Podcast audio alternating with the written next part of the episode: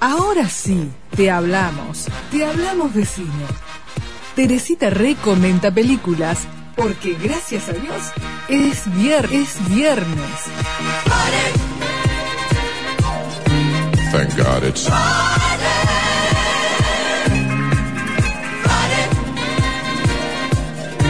Thank God it's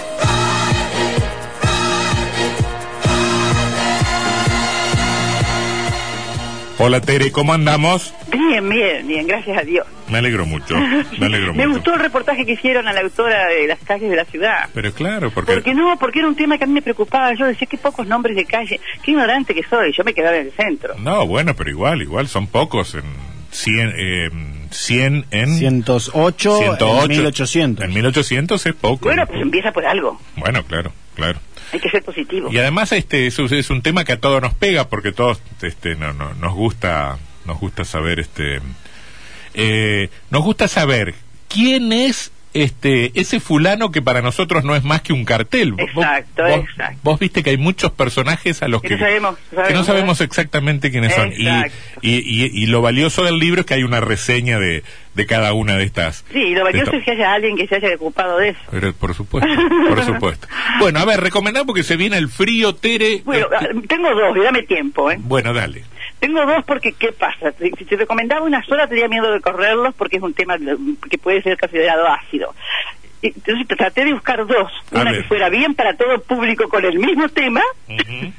Este y la otra que es más bien un documental que va que se, se está nominada para el Oscar, es una película chilena, por eso la rescaté y eh, bueno, de- logré buscar material porque yo te decía la semana pasada si no tengo material me cuesta muchísimo trabajar. Sí. Bueno, la, la película que es para todo público y que está entre las primeras de las recomendadas de, de, de Netflix es Descuida, yo te cuido.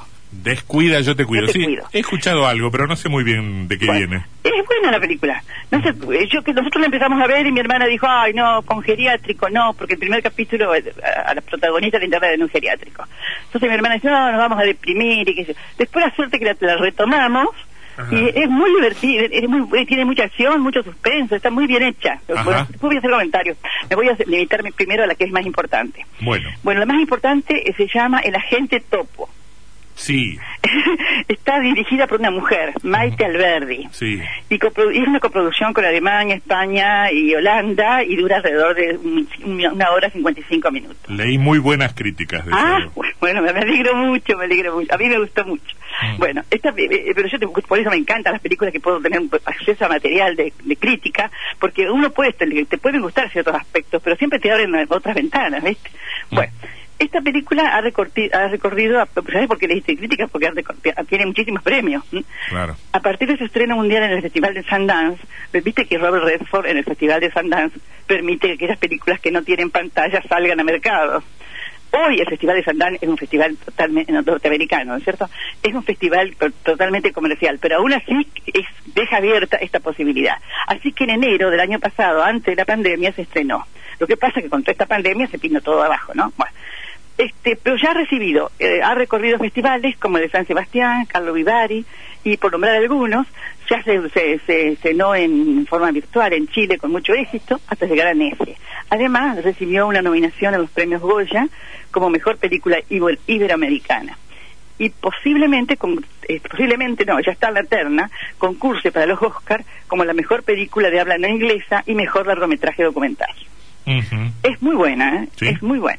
Comienza en la oficina de un es- investigador privado, donde se negocia el ingreso a un hogar de ancianos de un hombre que fingirá ser un interno, un infiltrado, digamos, ¿no?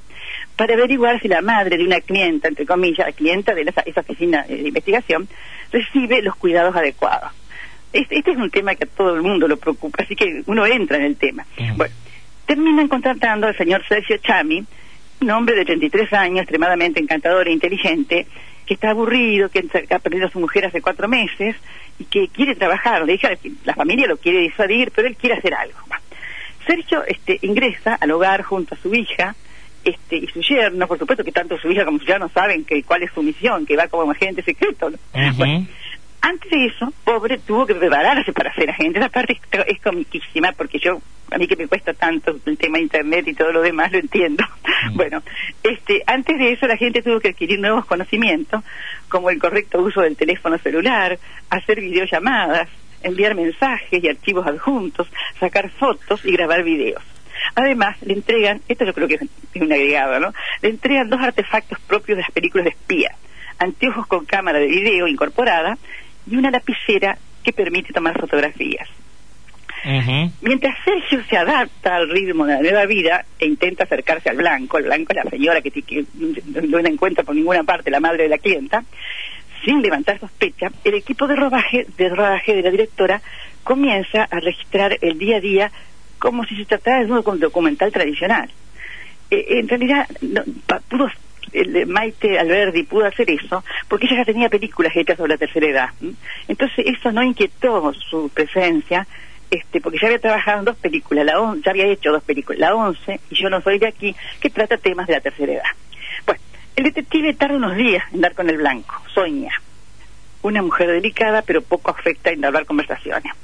Pero al mismo tiempo descubre que hay otras personas, en general la mayoría mujeres, que están dispuestas a charlar hasta por los codos y a compartir trivialidades, así como recuerdos agradables o dolorosos, pero siempre profundos. Todas las mujeres tienen más o menos la misma edad, 80 años para arriba, pero están en situaciones completamente distintas. Algunas quieren volver a casarse, otras tienen, padecen Alzheimer, otras echan de menos a sus hijos y están las que ya, bueno, el cuerpo no las acompaña más. Hay momentos tristes, pero también los hay muy amables. Por ejemplo, cumpleaños sorpresas, una fiesta aniversario, un abrazo, eh, algún contacto afectuoso. Y a esa altura el agente topo deja de ser una historia de espías y detectives en plan documental para transformarse en un retrato de seres humanos que han vivido muchos años y todavía quieren seguir viviendo en la- de la mejor manera posible. Qué lindo, te juro que me, casi que me lloro, Teresita, me emocionaste. verdad, Me emocionaste, me emocionaste. Ah, no me tapé el pelo. lo más novedoso, eh, lo más novedoso de la película, aparte de mostrar una realidad, de mostrarla de- de- de- despojada de todo, de todo, realidad despojada de todo sentimentalismo, ¿eh? Mm. Lo más novedoso es que al final el protagonista no solamente hace un informe, sino que se permite darle una opinión al investigador. Y esa opinión, aunque parezca obvia, es fantástica, es reveladora.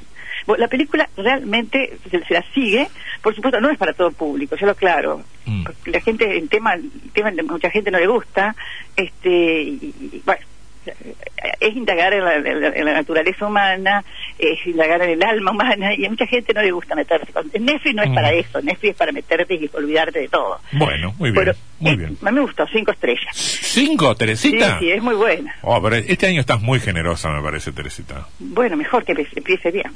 Te, te digo algo de descuido, yo te cuido. Dale. La miniserie. Perdón, no es una miniserie, también es una película. Son dos películas, ¿eh?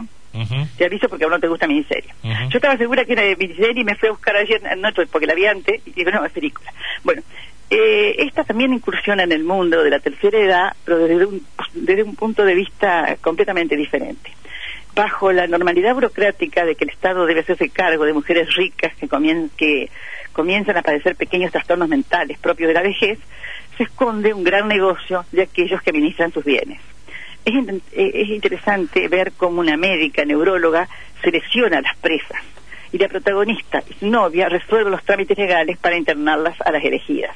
Claro, pues ella les administra el dinero. Pero ocurre que con la última todo sale, todo se desborda, porque la viejita sin hijos que internan en un geriátrico de lujo tiene secretos y relaciones con la mafia. Y todo se complica. Está muy buena, ¿eh? Bueno, Yo le pondría cuatro estrellas. cuatro estrellitas. Eh, Cuatro estrellas. Y trabaja una chica que trabajó en una película que yo la, ella es fea. No, no es linda, es una, es una mujer linda, pero tiene una cara muy muy dura, que se llama Rosmos Pike, que trabajó en Perdida, no, no la película Perdida argentina, sino la película Perdida norteamericana, que Ajá. era con Ben Affleck. Este, y eh, es una, tiene un rostro terrible cuando quiere realmente presentar un alma humana tortuosa, ¿no? Este, está muy buena la interpretación, la película es rápida, se lleva bien, es, es muy buena. Bueno, perfecto. Tere, un beso grande. Chau, A chau. los dos, a los dos, Chau, también. Chau, chau.